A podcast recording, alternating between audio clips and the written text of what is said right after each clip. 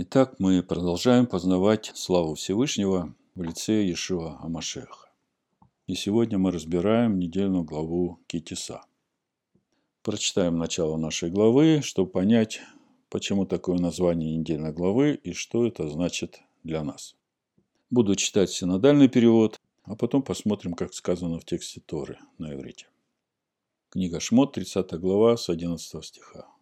«И сказал привечный Маше, говоря – когда будешь делать исчисление сынов Израилевых при пересмотре их, то пусть каждый даст выкуп за душу свою привечному при исчислении их. И не будет между ними язвы губительной при исчислении их.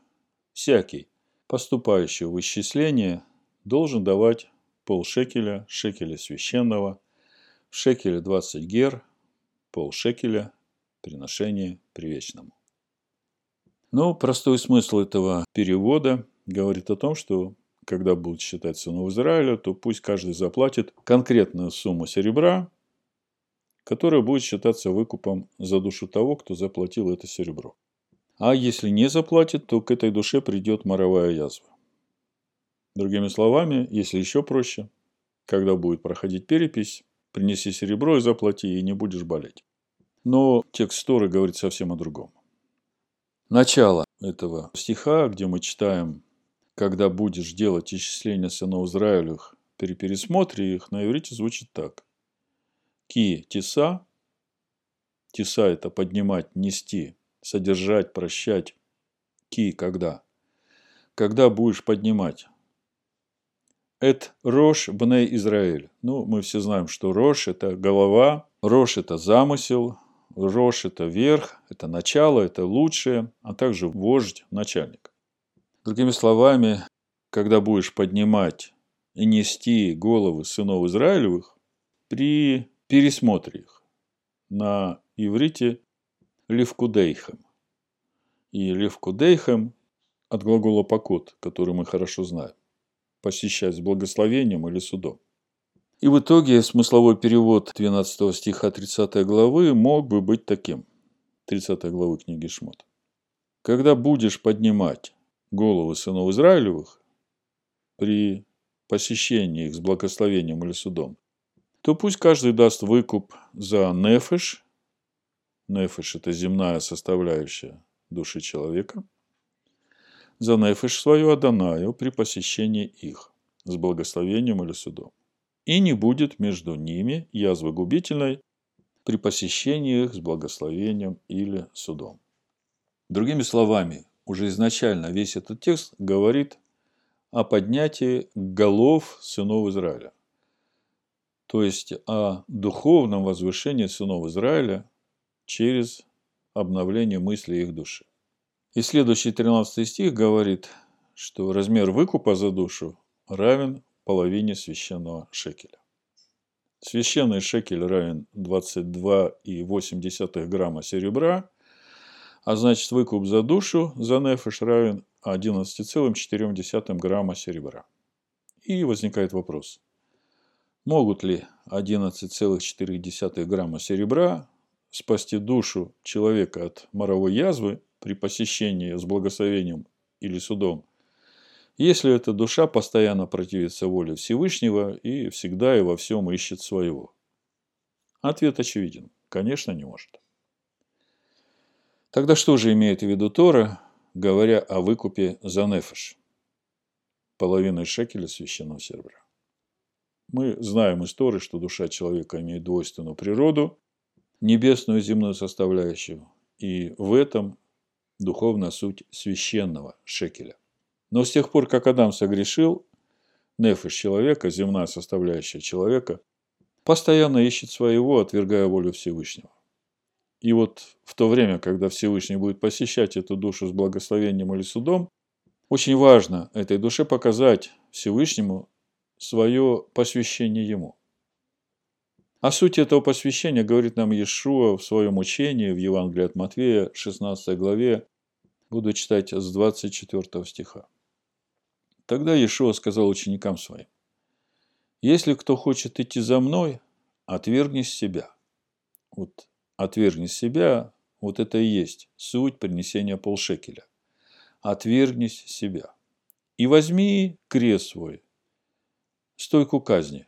Заметьте, что до того времени, как Ишуа сам будет распят на стойке казни, пройдет еще примерно около трех лет. Но у Ишуа и у его учеников уже есть понимание того, что значит взять стойку казни, на которой и нужно прибить вот это свое душевное «я», то, о чем Ишуа говорит, отвергнись себя, которого нужно отвергнуть ради принятия Ишуа Амашеха живого Слова Всевышнего. И дальше он об этом так и говорит. Возьми стойку казни свою следуй за мной, ибо кто хочет душу свою, то есть нефиш свою, сберечь, тот потеряет ее. А кто потеряет душу свою ради меня, тот обретет ее. Другими словами, потерять свою душу ради него, по сути, это и есть конечная цель замысла Всевышнего – сотворение человека по образу и подобию его. Какая польза человеку, если он приобретет весь мир, а душе своей повредит? И какой выкуп даст человек за душу свою? Вот здесь Ишуа тоже говорит, разве человек может 11,4 грамма серебра выкупить душу свою? Не может. Ибо придет Сын Человеческий во славе Отца Своего с ангелом своими, и тогда воздаст каждому по делам его. Вот дела человека все определяют. Значит, принесение полшекеля – это и есть суть процесса отвержения себя. По сути, это и есть посвящение нашей человеческой души на служение Всевышнему. Вот мы помним путь Авраама, и в Берешит 15 главе мы читаем такие слова. «Поверил Авраам привечному, и эта вера уменилась ему в праведность. Так вот, в чем суть этой веры? Вот эти полшекеля, которые суть посвящения человеческой души на служение Всевышнему, вот это и есть суть вот этой веры Авраама, которая вменилась ему в праведность. И если человек остается постоянным в этом посвящении, помните, скоро мы будем изучать жертвы, которые приносятся Всевышнему, и когда речь идет о жертве всесожжения, там написано, что эта жертва всесожжения должна лежать на жертвеннике всю ночь до утра. То есть, э, если ты посвятил свою душу на служение Всевышнему, то ты должен сохранить это посвящение на всю свою оставшуюся жизнь до прихода Ишуа Машеха в этот мир или до прихода Ишуа Машеха в твою жизнь, в твою душу, до полноты возраста Машеха, когда начнет расцветать день в твоей душе. Так вот, в этом тексте в Матвея 16 главе, то, что мы прочитали о отвержении своей души ради него, Иешуа формулирует главную цель в жизни каждого человека, пришедшего в этот мир. И в этом вся суть учения истинного Иешуа Амашеха, суть того учения, с которым он пришел в этот мир. Отвергнуться себя ради него. И многие верующие там, откуда мы вышли, и сегодня думают, что Любовь – это удовольствие, а смысл покаяния в том, чтобы упросить того, кто наказывает, не делать этого, и что молитва – это просьба о здоровье и исполнении желаний. И что вся работа над собой заключается, я бы сказал, в таком механическом очищении души от грязи через покаяние. А вот о том, что при этом нужно человеку меняться, менять свой характер, там, откуда мы вышли, никто об этом и не говорил. А если мы не меняемся в своем характере, и очистивши душу через покаяние, через какое-то время снова наполняем свою душу этими же грехами, то это долго не может оставаться безнаказанным. При посещении приходит моровая язва. Помните притчу Иешуа о семи бесах? Когда выгонишь одного беса, потом приходит семь злейших. Почему? Раньше мы не могли это объяснить, и мы не понимали, что от нас требуется, если мы уже покаялись, получили Духа, ведь нам говорили, что у нас уже все хорошо, мы уже в Царстве Всевышнего, на небесах. А вот о том, что нам нужно меняться, никто нам и не говорил. А Ишуа говорит своим ученикам, если вы, пройдя через покаяние, остаетесь прежними, и ваш характер не меняется, и вы не работаете над собой, над своей душой, то для такого человека это будет хуже того первого, как он был до этого. Матвея 12 глава, 43 стих, и дальше написано, «Когда нечистый дух выйдет из человека, то ходит по безводным местам, ища покоя, и не находит. Тогда говорит, возвращусь в дом мой, откуда я вышел.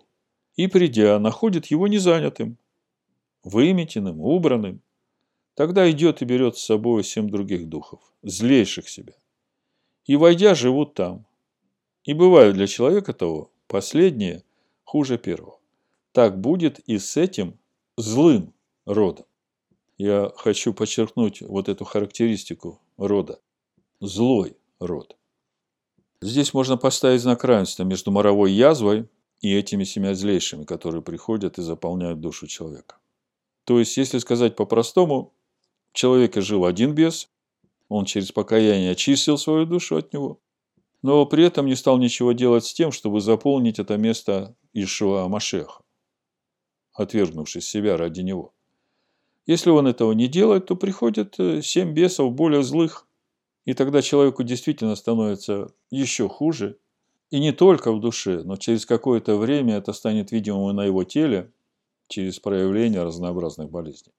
Но на самом деле очищение души – это не просто механический процесс избавления от грязи, обид, осуждений, претензий, недовольства. Мы должны измениться так, чтобы не обижаться, чтобы не осуждать, чтобы не предъявлять претензий и не проявлять недовольство. Если душа очистилась, а наш характер сохранился прежним, мы можем нагрешить еще больше. И вот тогда приходят болезни, которые останавливают нашу агрессивность агрессивность этого злого рода. О том, что болезнь дается не столько как расплата за грехи, а сколько как помощь в развитии, это понимают не все и не сразу, хотя написано у 1 Петра в 4 главе, с 1 стиха прочитаю. «И так как Машех пострадал за нас плотью, то и вы вооружитесь той же мыслью, ибо страдающие плотью перестают грешить, чтобы остальное воплоти время жить уже не по человеческим похотям, но по воле Всевышнего. Ибо довольно, что вы в прошедшее время жили, поступали по воле языческой, предаваясь нечистотам, похотям, мужелоству, скотоложству, помыслам, пьянству, излишеству, пище и питье, нелепому идолослужению. Почему они и девятся, что вы не участвуете с ними в том же распутстве и злословят вас? Они дадут ответ имеющему вскоре судить живых и мертвых. Ибо для того и мертвым было благовествуемо, чтобы они, подвергшись суду по человеку плотью, жили по Богу Духом. И мы должны понимать, что наказание Всевышнего, вот это страдание плотью, это уже вынужденная мера от того, кто наказывает. И думаю, что каждый, слушающий эти слова, предпочел бы болезни смирение в посте с молитвой ко Всевышнему не об исцелении болезни тела, а об исцелении души от этой природы чада гнева. Апостол Павел нам говорит в послании Ефесянах 2 главе с 1 стиха. «И вас, мертвых по преступлениям и грехам вашим, в которых вы некогда жили, по обычаю мира сего, по воле князя, господствующего в воздухе, духа, действующего ныне в сынах противления, между которыми и вы все жили некогда по нашим плотским похотям, исполняя желания плоти и помыслов, и были по природе чадами гнева, как и прочее. Вот эта природа чад гнева, она как раз и есть характеристика этого злого рода. Другими словами, главное свидетельство очищения души – это не просто покаяние и не просто голодание, когда мы ослабляем свою нефиш, и она перестает быть агрессивной. Конечно, это все хорошо, но не в этом смысл. Главное свидетельство очищения души – это изменение характера к лучшему через очищение от качеств вот этой природы чада гнева, я бы сказал, демонических качеств, и приобретение божественных качеств Всевышнего, о которых мы читаем в нашей недельной главе, когда Всевышний проходит перед Машей и говорит, «Адонай, Адонай, всесильный, милостивый, милосердный, долготерпеливый, тот, чья любовь и справедливость безмерны. Другими словами, свидетельство очищения души – это изменение характера человека. Я сегодня специально говорю о характере, потому что, когда я говорю о мыслях души, не все понимают, как это связано с нашим внешним человеком. Вы иногда слышали, ну, у этого человека такой дурной характер, скверный характер. Но что это значит? Вот э, научное определение характера человека. Послушайте, это взято из интернета. Характер – это совокупность свойств и качеств личности, которая накладывает определенную печать на все ее проявления и деяния этой личности. Черты характера определяют тот или иной образ поведения человека, образ его жизни. Другими словами, характер – это сущность человека. Но это так э, научный мир определяет понятие характера. А вот как это же понятие характера определяет Священное Писание. Это притча, 23 глава, 7 стих, начало. Написано «Потому что каковы мысли в душе его, таков и он». Другими словами, мысли в душе человека, то есть вот эта совокупность свойств и качеств этой души, которые накладывают определенную печать на все его проявления и деяния в этой видимой жизни и определяют его поведение. Вот это и есть характер его, вот это и есть суть мыслей души человека, которые определяют сущность человека. И для того, чтобы изменить характер, нужно изменить мысли души, нефеш человека. А как это сделать? Единственное, как это можно сделать, говорит нам Иешуа кто потеряет душу свою, нефиш свою, вот с этими мыслями души, со всеми страхами, гневом, раздражениями, ради меня. То есть даст место мне, тот обретет ее, то есть обретет свою душу. И поэтому очень важно для всех нас изначально иметь понимание того, к чему же мы стремимся, приняв верой спасительную, искупительную жертву Иешуа Амашеха. Потому что если перед нами стоит правильная цель, то она приведет к желаемому результату, к спасению души. А если перед нами будет стоять неправильно поставленная цель, то она приведет человека в погибель. Сегодня многие верующие даже и не понимают, зачем им нужно менять характер. Причем здесь полшекеля. Одних научили, что Бог их уже спас, и они на небесах они имеют Духа Святого, и у них все хорошо. А других научили, что они по природе грешники, и максимум на что они могут надеяться, так это на то, что Бог их помилует. Поэтому очень важно поставить перед человеком правильную цель. И Иешуа это сделал в своем учении. Но те, которые пришли потом, исказили его учение, и тем самым закрыли перед человеком этот ясный путь в жизнь, который открыл для нас Иешуа Амашех. Каким образом это произошло? Например, римское христианство своим утверждением о том, что Иисус – это Бог, закрыло понимание для миллиардов людей о том, что все люди в мире – это дети Бога. Иешуа, давая своим ученикам молитву «Отче наш», через эту молитву дал понять, что мы все дети Бога. И все мы едины во Всевышнем, и все мы божественны изначально в своей сути. Апостол Павел в Афинах об этом говорит так, это 17 глава, 24 стих и дальше. Написано, «Бог, сотворивший мир и все, что в нем, Он, будучи господином неба и земли, не в рукотворенных храмах живет и не требует служения рук человеческих, как бы имеющих в чем-либо нужду, сам давая всему жизнь и дыхание и все. От одной крови Он произвел весь род человеческий для обитания по всему лицу земли от одной крови произвел весь род человеческий, назначив предопределенные времена и пределы их обитанию, дабы они искали Бога, не ощутят ли Его и не найдут ли, хотя Он и недалеко от каждого из нас, ибо мы им живем и движемся и существуем, как некоторые из ваших стихотворцев говорили, мы Его и род. И Павел продолжает. Итак, мы будучи родом Божиим, вот она, изначальная суть человека, род Божий. Не должны думать, что божество подобно золоту или серебру или камню, получившему образ от искусства и вымысла человеческого. Именно понимание того, что человек изначально божественен в своей сути, как раз и открывала возможность правильных целей и формирования правильных мыслей в душе человека.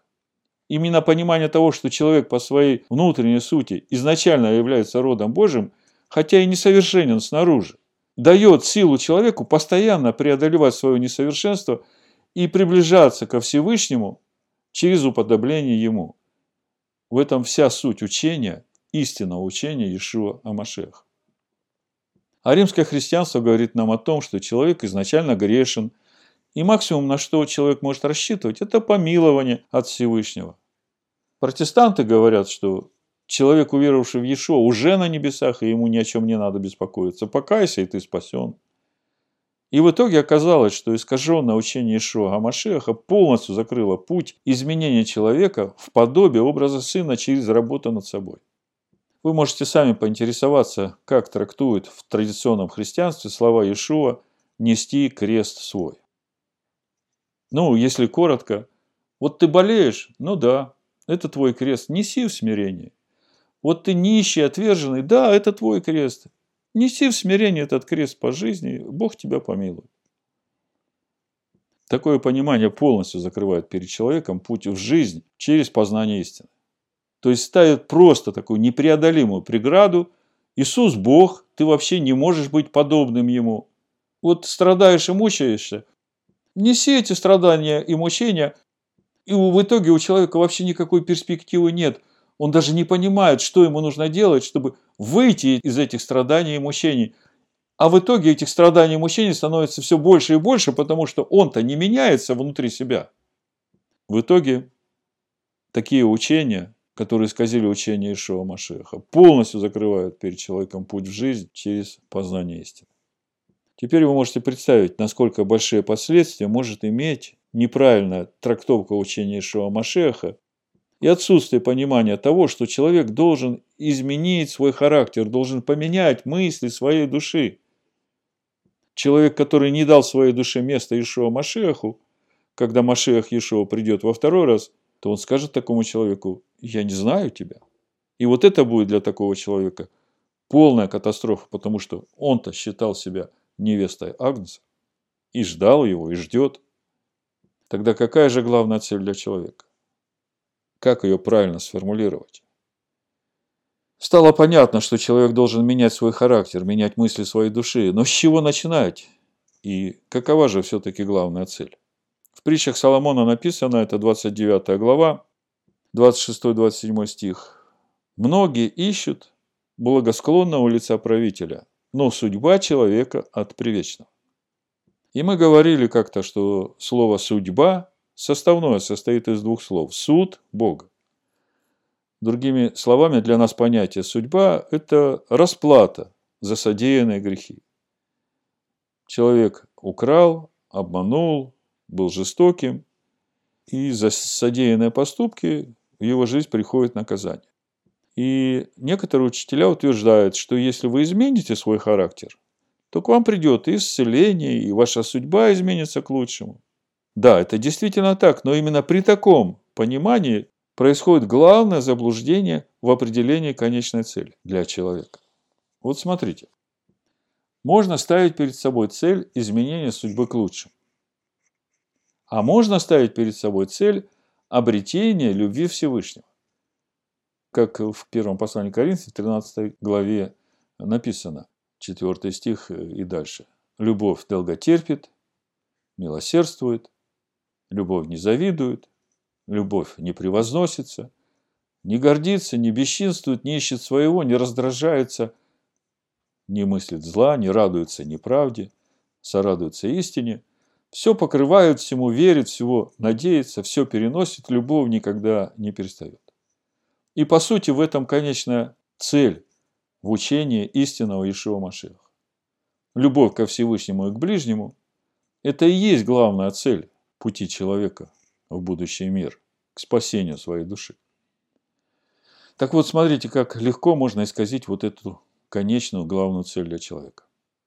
Когда человек молится и просит улучшить его характер, а значит и здоровье, и судьбу, то главная цель его молитвы он молится для того, чтобы пришло благополучие в его жизнь в этом мире, чтобы были деньги, чтобы было здоровье. А в итоге цель-то неверная. И она приводит не к созиданию, а к разрушению. Почему? Потому что когда человек молится только ради здоровья и благополучия, когда человек улучшает свой характер, очищая свою душу через покаяние ради здоровья и ради благополучия, то в конечном итоге у него не будет ни здоровья, ни благополучия. Почему? Потому что нет смысла строить стены, когда не положено основание. Понятно, что при малейшем дуновении ветра все это строение обрушится. Именно поэтому важно человеку правильно поставить перед собой цель. И тогда придет и здоровье, и благополучие. Так вот, правильная цель – стать единым со Всевышним через уподобление Ему. В этом и есть истинное счастье для человека. Все хотят быть счастливыми. Но многие видят свое счастье именно в этом благополучии, в этом мире и в хорошем здоровье. Но истинное счастье для человека – это уподобление качествам Всевышнего, единству с Ним. И вот тогда труднейшие ситуации в жизни разрешаются легко через обретение любви и готовность в ней расти и развиваться дальше.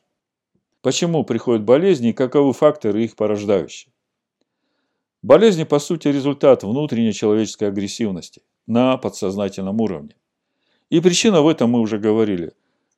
Природа чад гнева. Другими словами, в человеке постоянно происходит конфликт. И апостол Павел описал суть этого конфликта так, 7 глава Римлянам, 22 стих и дальше. «Ибо по внутреннему человеку нахожу удовольствие в законе Божьем. Но в членах моих вижу иной закон, противоборствующий закону ума моего и делающий меня пленником закона греховного, находящегося в членах моих. Бедный я человек, кто избавит меня от всего тела смерти? Как выйти победителем из этого конфликта? Тут следует понимать, что всякий конфликт может быть либо средством к развитию, либо средством к деградации. Если в таком конфликте мы даем место Всевышнему, а Он есть любовь, то тогда и происходит развитие нашей души, ее духовный рост. Если мы даем в этом конфликте место своей природе чада гнева, тогда это разрушение и деградация. Другими словами, любой конфликт в нашей жизни, хоть внутренний, хоть внешний, должен начинаться с любви. Нужно иметь чувство любви, нужно уметь поставить это чувство любви на первое место, а свои интересы на второе. Нужно уметь уважать оппонента. Нужно относиться к человеку, который напротив тебя, с уважением, великодушно, с милосердием, и пониманием, помня, что все люди на земле – это род Божий. Другими словами, нужно видеть божественно в каждом человеке. И если в основании конфликта будет лежать любовь, то через это и будет происходить духовный рост нашей души в подобие образа Всевышнего. Раньше мы думали, что смирение означает пассивность, то есть смириться – это означает перестать что-то делать. Но оказывается, смирение – это и есть отсутствие агрессии ко Всевышнему и к ближнему. Смирение – это умение чувствовать, что весь мир един, и что на духовном уровне мы все едины и равны. И при этом мы должны понимать, что главным условием прощения наших грехов является обновление мыслей нашей души, чтобы более понятно было изменение нашего характера. Именно это будет являться для нас главным свидетельством нашего оправдания. Как об этом написано у пророка Ишаягу, 53 глава, 11 стих. На подвиг души своей он будет смотреть с удовольствием через познание его. Он, праведник, раб мой, оправдает многих, и грехи их на себе понесет. Вот это познание его, в этом и есть вся суть. Умереть для себя, чтобы жить для него. Другими словами, если говорить простым языком, то для того, чтобы Всевышний простил грехи, человеку нужно измениться. Нужно стать другим человеком, нужно изменить свой характер, а для этого в основание своего поведения нужно положить любовь, которая долготерпит, милосердствует, не завидует, не превозносится, не гордится, не бесчинствует, не ищет своего, не раздражается, не мыслит зла, не радуется неправде, сорадуется истине, все покрывает, всему верит, всего надеется, все переносит и никогда не перестает.